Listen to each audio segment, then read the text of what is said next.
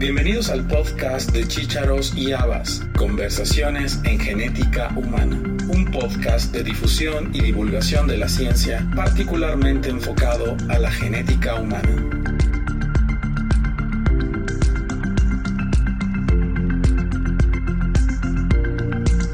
La anemia de Fanconi es una enfermedad genética rara causada por variantes patogénicas en al menos 22 genes que participan en la vía Fanconi anemia cáncer de mama para mantener la estabilidad del genoma.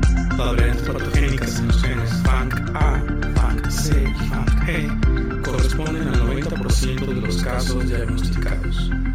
La confirmación de esta enfermedad requiere un abordaje clínico, citogenético y molecular. Y para conocer más sobre este abordaje diagnóstico, hoy tenemos un invitado especial, el doctor Moisés Oscar Fiesco Roa, investigador del Instituto Nacional de Pediatría.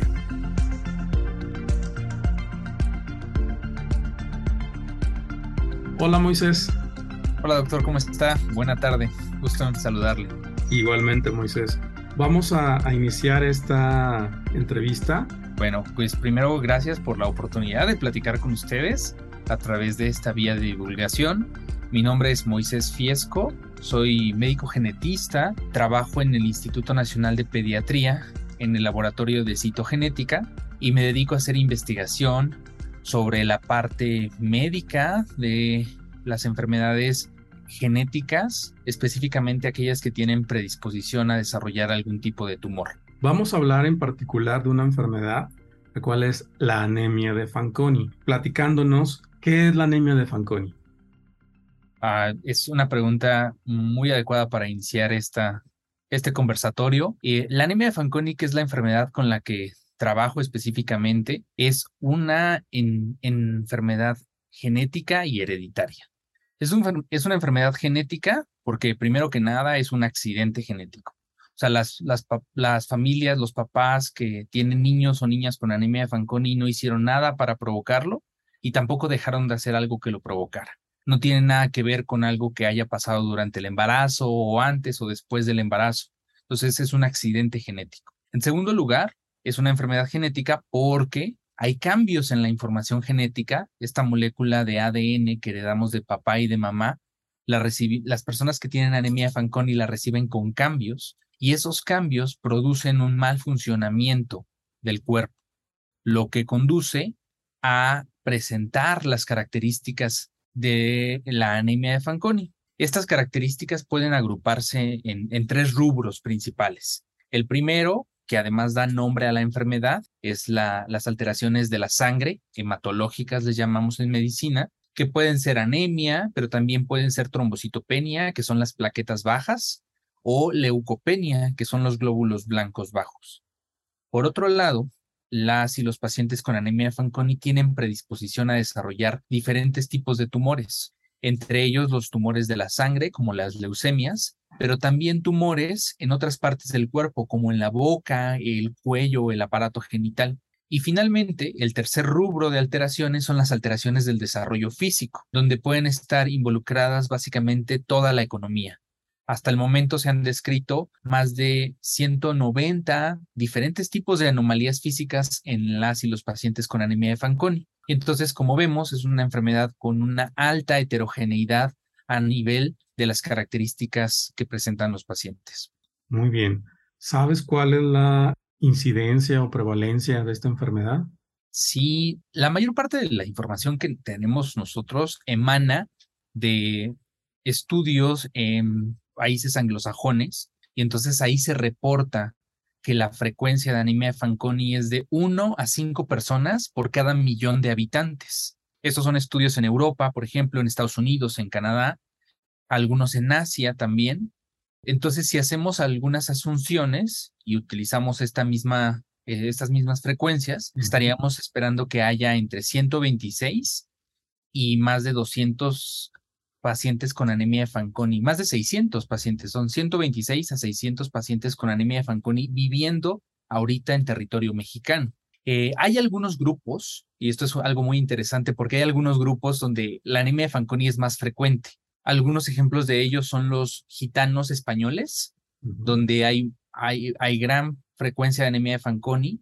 Hay otro a nivel de los africaners que están eh, en el sur de África. Los pacientes que, que son judíos askenazí también tienen una alta frecuencia de anemia de Fanconi y hay algunas otras poblaciones que están siendo recientemente descritas.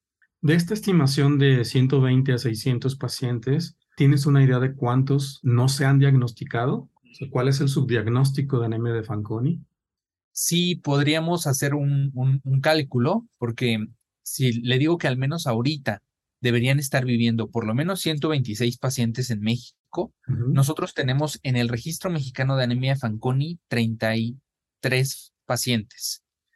Y además tenemos conocimiento de unos 10 pacientes más. O sea, tendríamos alrededor de 40, 50 pacientes como en el radar. Entonces, nos, estamos por, por debajo de, de, la mitad, casi una tercera parte de los que debería de haber. Entonces, probablemente, al menos hay unos 80 pacientes más que no estamos localizando en este momento. Estaríamos hablando de un subdiagnóstico entre el 60 y el 70%. Sí, más o menos. Es casi igual a lo que vemos en otras enfermedades raras. Sí. Y eso también es importante tomarlo en cuenta para abatir esos porcentajes. Mencionaste que las manifestaciones clínicas son muy heterogéneas, pero se ha descrito que estos pacientes pueden tener o confundirse con Bacter. Y también se ha hablado de otro, otra agrupación que sería fenos. Claro que sí, doctor. Sí, a nosotros aquí en, genética nos encanta hacer acrónimos con, con alteraciones que pueden ayudarnos a describir cierto grupo de enfermedades. Entonces tenemos, por un lado, el, el acrónimo Bacter, que es un acrónimo que es bastante bien estudiado en varias escuelas de medicina y que incluye alteraciones vertebrales, sea, de la columna, alteraciones anales, alteraciones cardíacas, traqueosofágicas, alteraciones a nivel renal, alteraciones a nivel de las extremidades, que si ustedes pueden hacer esta es una L de limb en inglés, que es las alteraciones del eje radial que se presentan en Bacter. Y la, el la última letra agregada no hace mucho tiempo es una H al final, y hay personas que le llaman también Bacter H, que es hidrocefalia. Entonces ya desde hace unos 20, 30 años se empezaron a dar cuenta que pacientes que después resultaban positivos para anemia Fanconi debutaban con alteraciones de tipo Bacter. Entonces, el, acrónimo Bacter reúne características clásicamente asociadas con anemia de Fanconi. No quiere decir que todos los pacientes que tienen anemia de Fanconi van a tener Bacter, ni que todos los pacientes que cumplen criterios para Bacter, que son tres o más de las ocho alteraciones, van a tener anemia de Fanconi pero hay una vinculación importante entre ellas. En 2016, las doctoras Nilam Giri y Blanche Halter en Estados Unidos, en Bethesda, crearon un acrónimo que es el acrónimo FENUS. Este acrónimo lo crearon específicamente las doctoras para cuando uno está evaluando a un paciente con Bacter, buscarle intencionadamente FENOS y que este paciente tenga más posibilidades de ser positivo para anemia de Fanconi. El acrónimo FENOS incluye la P, que son alteraciones pigmentarias de la piel, la H, que son alteraciones a nivel del perímetro cefálico, específicamente microcefalia, la E de alteraciones oftalmológicas de eyes, la N de alteraciones neurológicas estructurales del sistema nervioso central, la O que evoca alteraciones otológicas, ya sea estructurales o funcionales, y la S, que es de talla baja en inglés, de short stature. Y entonces ellas vieron que aquellos pacientes que tenían bacterifenos tenían más posibilidades de ser Fanconi que aquellos que no tenían fenos, aunque cumplieran criterios para VAC. Sin embargo, recientemente se ha demostrado que los pacientes con anemia de Fanconi tienen con una alta frecuencia las características de fenos, aunque no cumplan criterios para Bacter. Entonces, fenos por sí solo se puede volver una herramienta altamente útil cuando uno está evaluando un paciente dismorfológico porque si tiene características de fenos, hay que pensar en Fanconi, aunque no tenga Bacter. ¿Cuáles serían las manifestaciones pigmentarias?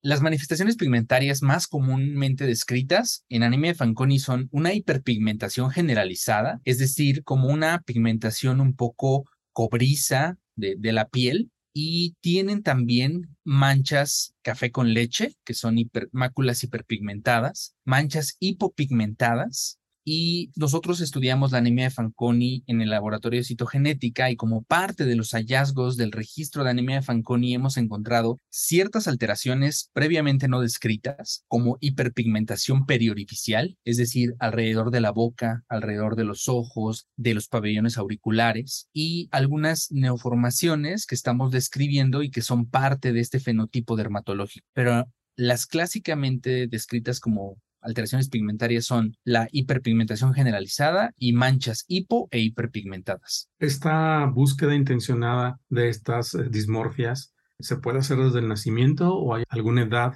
para tener mayor certeza en el diagnóstico.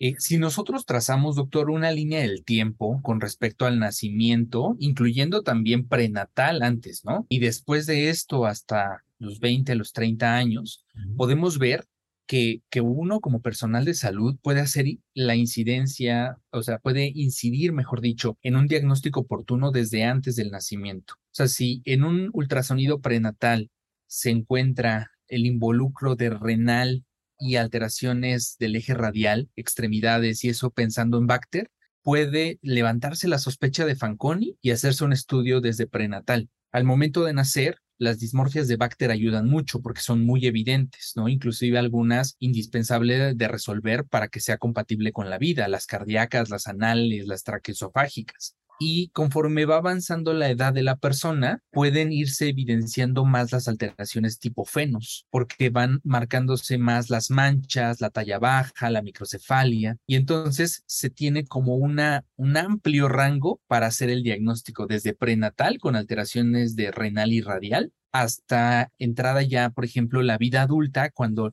lo que empieza a aparecer pueden ser las alteraciones oncológicas. los pacientes con anemia de Fanconi tienen una alta frecuencia de tumores sólidos, esofágicos o en boca, pero ya entradas los 30 y 40 años más o menos. Creo que nos has ilustrado muy bien todas las oportunidades que tenemos para sospechar del diagnóstico simplemente con la exploración física, con, la, con datos clínicos. Ahorita vamos a hablar de datos de laboratorio para ser más directos en el diagnóstico, pero antes de eso me gustaría que nos platiques, eh, sabemos que esta es una enfermedad heterogénea. ¿Cuántos genes se han descrito a la fecha para anemia de Fanconi? Es una pregunta muy interesante, doctor, porque realza un concepto que en, genética utilizamos muchísimo que se llama heterogeneidad del locus y eso significa que una misma enfermedad puede ser causada por variantes patogénicas, o sea, por cambios dañinos en diferentes genes. Hasta el momento se han descrito 23 genes, 22 eh, genes, perdón, 22 genes asociados con anemia de Fanconi y un último gen que fue descrito en un solo paciente, que en realidad fue un embarazo no, no finalizado, que pudiera dar la sospecha de que pudiera haber 23 o 24 o más genes de Fanconi, pero a la fecha son 22.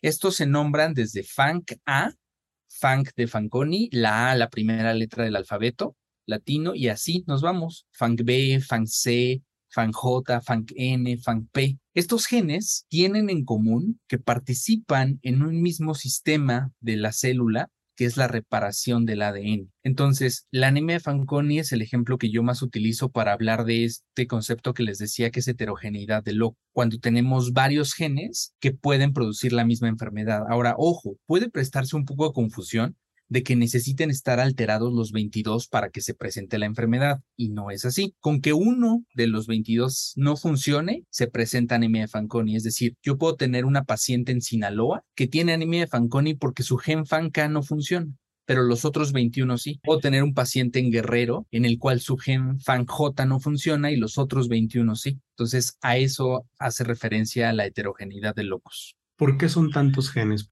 Dentro del proceso de reparación del ADN, ¿qué función tienen? Hay una vía de reparación del ADN que de hecho tiene su nombre por anemia de Fanconi, se llama FABRCA. FA es de Fanconi anemia y BRCA de estos genes de cáncer de mama y ovario hereditarios. Entonces, los genes empezaron a describir de forma independiente para anemia de Fanconi y para la vía BRCA. Y después todas las investigaciones llegaron a la conclusión de que estos genes se compartían en ambos grupos de enfermedades. ¿Cuál es la función de esta vía FABRCA? Es la reparación libre de error de un tipo de lesión específica que aparece en las células que se llaman enlaces covalentes cruzados. Cuando nosotros vemos el ADN como una molécula, vemos que tiene dos cadenas, ¿no? La cadena Watson y la cadena Crick. Y estas cadenas se encuentran unidas por ciertos enlaces químicos que se llaman puentes de hidrógeno, que son enlaces realmente débiles, es decir, que se pueden separar con calor, con vibración, con temperatura o con unas enzimas, pero que no requieren una alta energía. Entonces yo puedo separar las dos hebras del ADN fácilmente. Si yo tengo un enlace no iónico, sino covalente entre estas dos hebras, se forma un enlace covalente cruzado y eso hace que no se pueda separar las hebras. Entonces eso es altamente dañino para la célula, es una, es una lesión que puede ser hasta incompatible con la vida de la célula. Si el paciente o la paciente con anemia Fanconi no puede reparar esos enlaces covalentes cruzados, esa célula puede morir. Entonces, lo que hace esta vía es reparar esos enlaces covalentes cruzados, quitarlos del ADN y dejar el ADN normal y listo para que la, la célula continúe su ciclo celular. Ahorita que hablaste de estos 22 genes, ¿cuál es el modo de herencia de esta enfermedad? Porque al principio de la entrevista nos mencionaste que era una enfermedad genética. Sí, tiene toda la razón. Habría que recalcar que mayoritariamente esta enfermedad se hereda de forma autosómica recesiva. ¿Eso qué significa? Autosómico significa que se pueden afectar hombres y mujeres, ¿no? Que no importa si el paciente se llama Juan o se llama Juana, de todas formas tiene anemia de Fanconi, que el sexo no tiene que ver en eso. Y recesivo significa que las dos copias que uno, esa persona recibió, una de su papá y una de su mamá, están afectadas. Es decir, hay una afectación bialélica. Eso ocurre para 20 de los 22 genes FANC. Uno de los genes es ligado al cromosoma X, que es el gen FANC-B, y otro gen tiene un patrón de herencia autosómico dominante. Entonces, tenemos esta heterogeneidad genética de la que usted hablaba, donde tenemos tres patrones de herencia, aunque hay que resaltar, la mayor parte de los casos van a tener un patrón de herencia autosómico recesivo. ¿Y sabemos cuáles son los genes predominantes en anemia de Fanconi en México? Sí y no. sí, o sea, podremos igual hacer asunciones con, con estudios poblacionales en, en, otras partes del mundo. Los genes que más frecuentemente están afectados en, en los pacientes con anemia de Fanconi son el gen FANK, el, el gen FANC-C y el gen FANG de gato. Entonces tenemos A, C y G que en conjunto pueden explicar a veces hasta más del 80% de los casos de anemia de Fanconi, en algunos grupos hasta el 90% de los casos. En México podríamos hacer las mismas asunciones, ¿no? Y no hay estudios que nos validen estos, estos números, sin embargo, igual como parte de la investigación que se está haciendo en el Instituto Nacional de Pediatría, una de las vertientes de, de, investigación es la búsqueda de estos genes afectados en una población mexicana de pacientes con anemia de Fanconi. Y entonces son análisis preliminares, pero estamos encontrando frecuencias para FANK parecidas, pero pareciera que para FANC y para FANG no tan. No hay, no, no encontramos hasta la fecha pacientes FANC y FANG como en otras poblaciones, o sea, tan frecuente. Será muy interesante ver esos resultados una vez que estén publicados. Ya hablamos de la parte clínica, ya hablamos un poquito de la parte de la etiología y me gustaría que nos digas ahora qué herramientas tenemos en un laboratorio para llegar a la confirmación diagnóstica de estos pacientes? Ah, gracias por, por hacer esa pregunta, doctor, porque es de suma importancia una vez que se tiene la sospecha. Entonces ya hablamos que la sospecha puede venir por un cuadro de alteraciones de la sangre, anemia, plaquetas bajas, puede venir por un tumor, ¿no? Un, tumor del sistema nervioso central en un niño, una leucemia mieloide aguda, un síndrome mielodisplásico o un tumor de, de esófago de boca sólido, escamoso, o puede venir por tipo bacter o tipo fenos. Pero no importa qué tan heterogéneo o tan variado o tan grave sea las características físicas de los pacientes, la prueba que es el estándar de referencia diagnóstico para la anemia de Fanconi es una sola.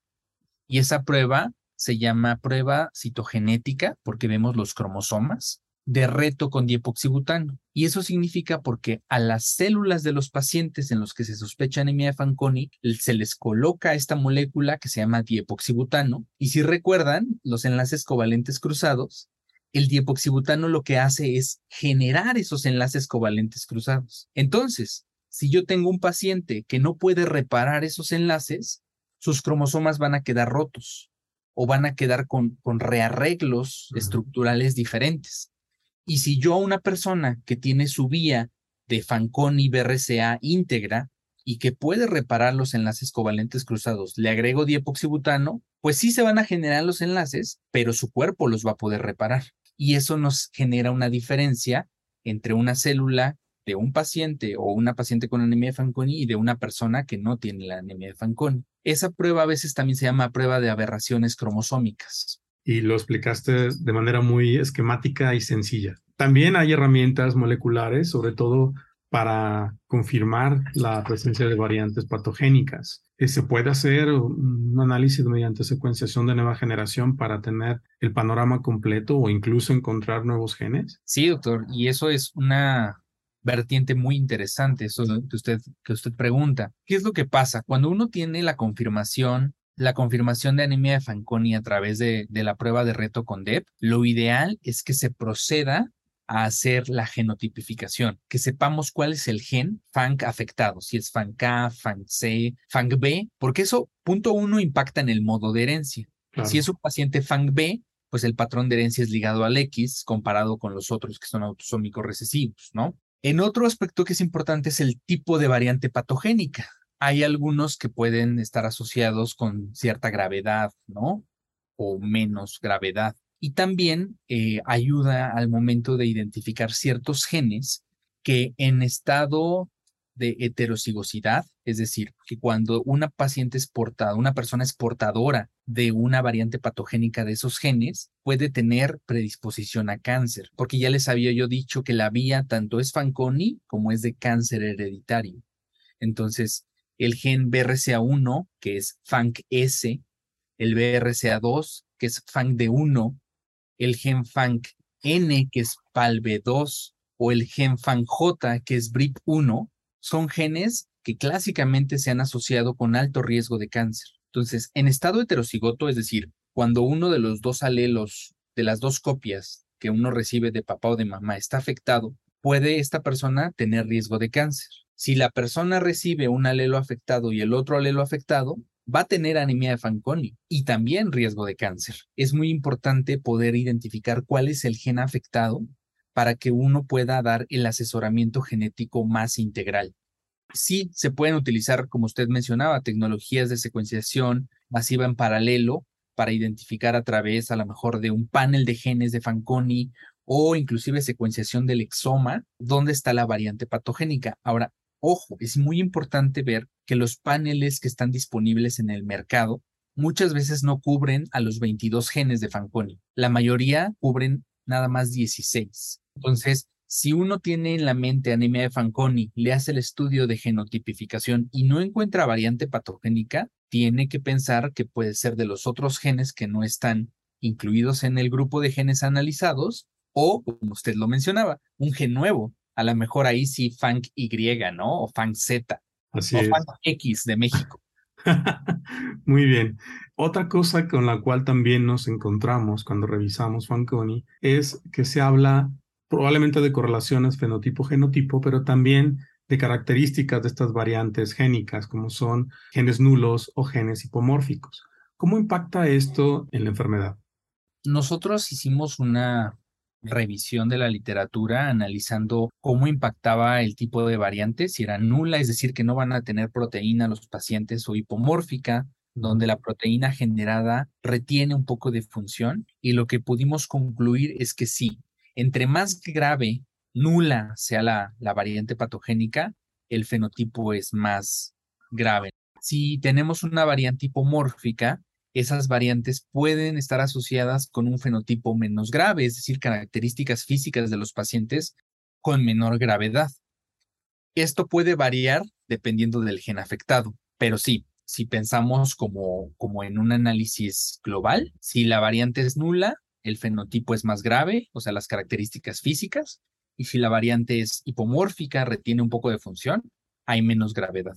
Muy bien, Moisés. Otra pregunta que tengo para ti es, tenemos ya un paciente con sospecha clínica, eh, hacemos la confirmación diagnóstica mediante la prueba con dipoxibutano o tenemos la fortuna de hacer el análisis genético mediante un panel que nos detecta estas variantes. ¿Qué posibilidades tiene el paciente de tratamiento? ¿Hay un tratamiento específico para anemia de Fanconi o cuáles son las medidas que debemos tomar con estos pacientes?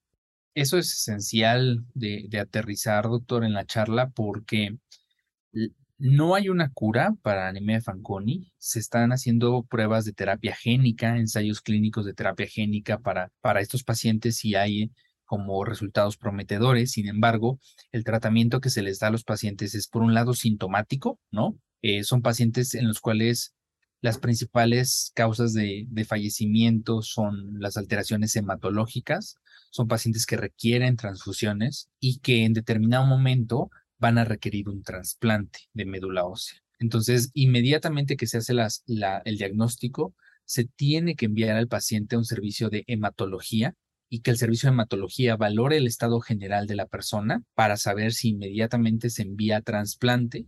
Idealmente, el, el abordaje del paciente, el manejo de la familia se tiene que hacer de forma transdisciplinaria, ¿no? Con un equipo integrado por múltiples especialidades hematología, trasplante, onco, dermatología, oftalmología, neurología, genética, y pues depende de cada necesidad del paciente. Eh, en, un, en un hospital que tenga la posibilidad de ver al paciente como una persona integral y que pueda ofrecerle inclusive el servicio de trasplante. Eso sería lo ideal. ¿Estamos hablando de trasplante de médula ósea? Sí, trasplante de médula ósea. Perdón por no especificar, pero sí es un trasplante de médula ósea el 96% de los pacientes va a caer en falla medular y la mayoría de las fallas medulares son graves. Ahora, si no requieren el trasplante por la falla medular, pueden desarrollar leucemia y entonces eso ser una indicación del trasplante de médula ósea. Por eso yo aconsejaría no perder tiempo y enviar inmediatamente a hemato y valoración por trasplante. Vamos a hablar ahora de una publicación reciente de tu grupo de trabajo en el Instituto Nacional de Pediatría que me pareció muy interesante, en el cual describen una nueva variante patogénica con efecto fundador en una población de la región Mixe de Oaxaca en el gen FANG-G. Son tres pacientes en los cuales se encontraron una, una pequeña delesión de dos pares de bases en este gen, pero me pareció muy interesante por las características propias que tiene FANG-G en relación a efecto fundador en otras poblaciones. ¿Qué nos puedes platicar de este artículo y de estos pacientes? Sí, es, un artículo muy interesante porque tratamos de abarcar diferentes aspectos, ¿no? Describir muy bien el fenotipo físico de los pacientes, o sea, cómo los vimos, cómo llegaron a la consulta, qué características de Bacter tenían, qué características de Fenos tenían, ver qué es eh, uno de los genes Fanconi más frecuentes y nosotros, en México al menos, solo lo hemos encontrado en esos tres pacientes. El resto de los pacientes que ya tienen un gen identificado no tienen FANG.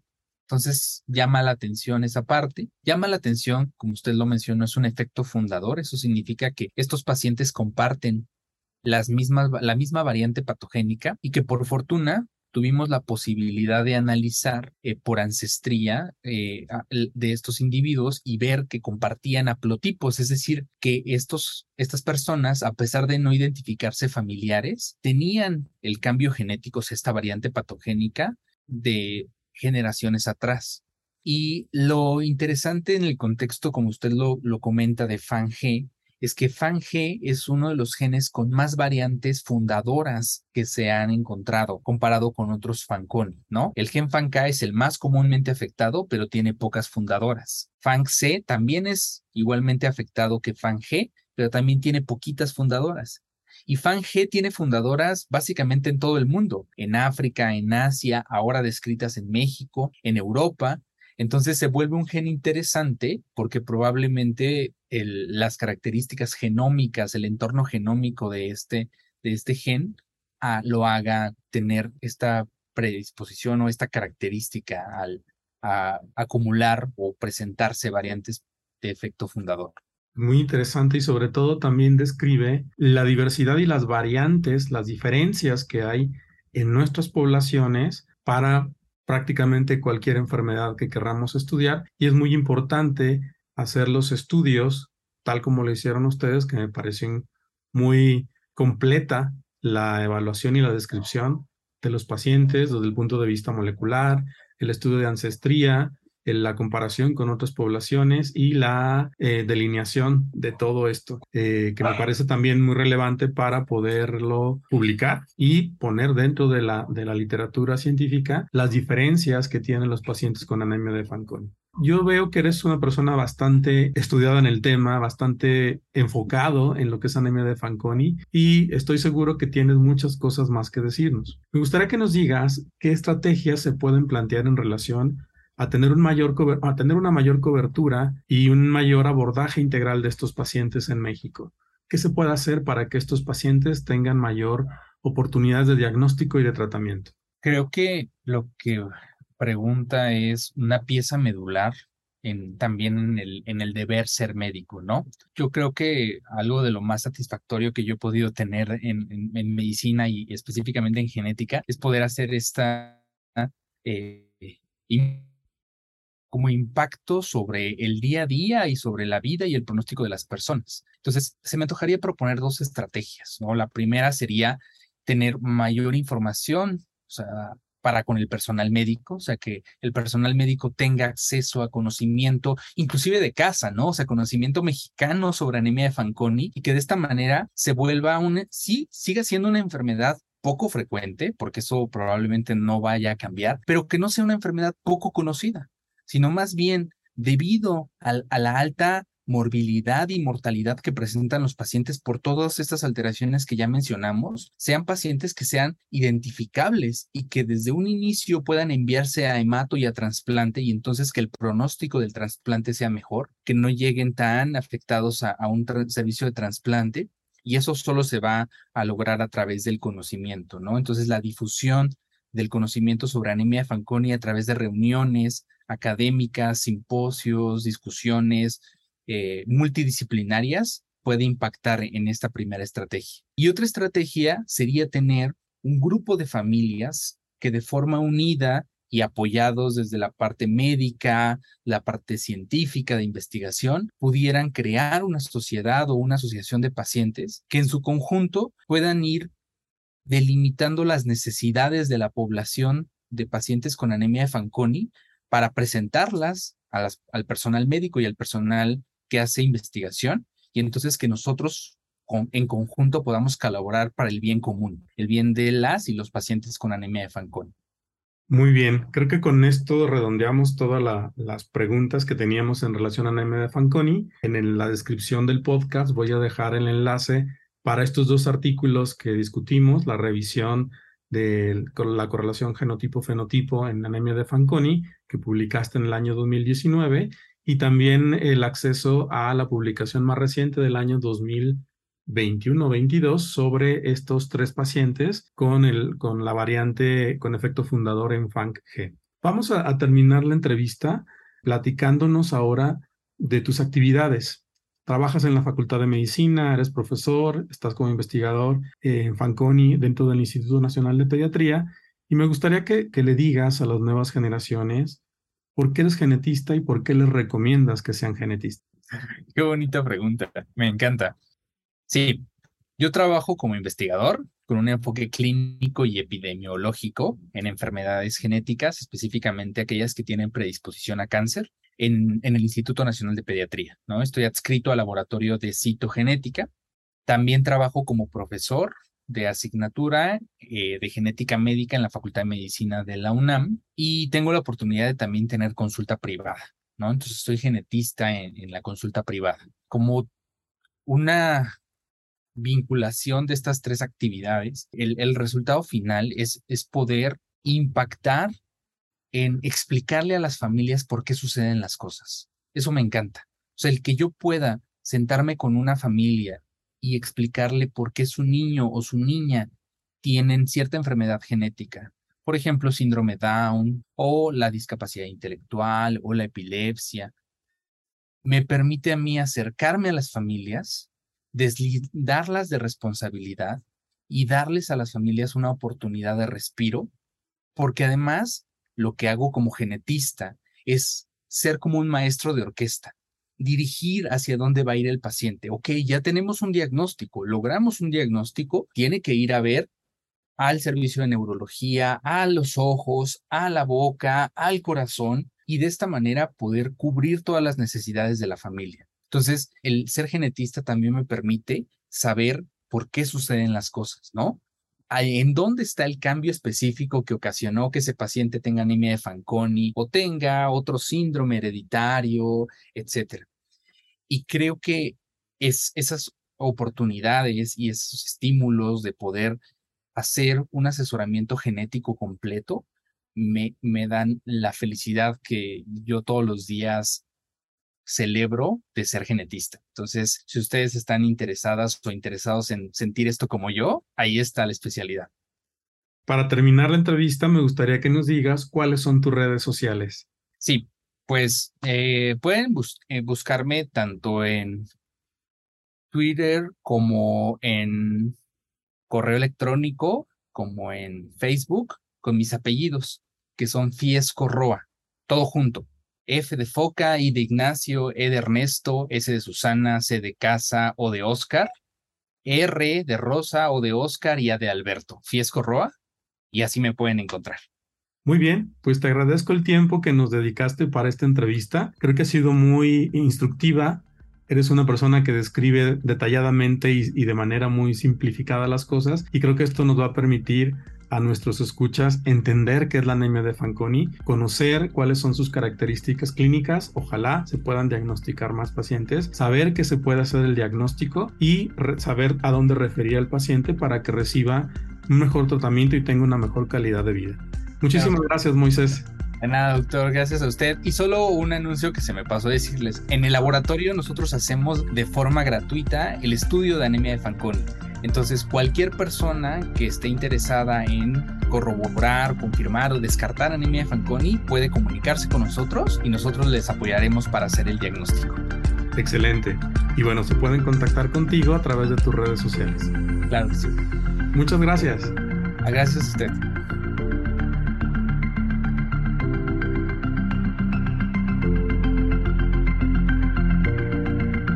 Gracias por haber escuchado este episodio del podcast de Chícharos y Habas, Conversaciones en Genética Humana. Te esperamos la próxima semana con un nuevo episodio y te invitamos a que te suscribas gratuitamente en cualquiera de nuestras plataformas. Estamos en Acast, iTunes, Spotify, Google Podcast y Amazon Music. Y síguenos también en nuestra cuenta de Twitter, arroba chicharos y Habas.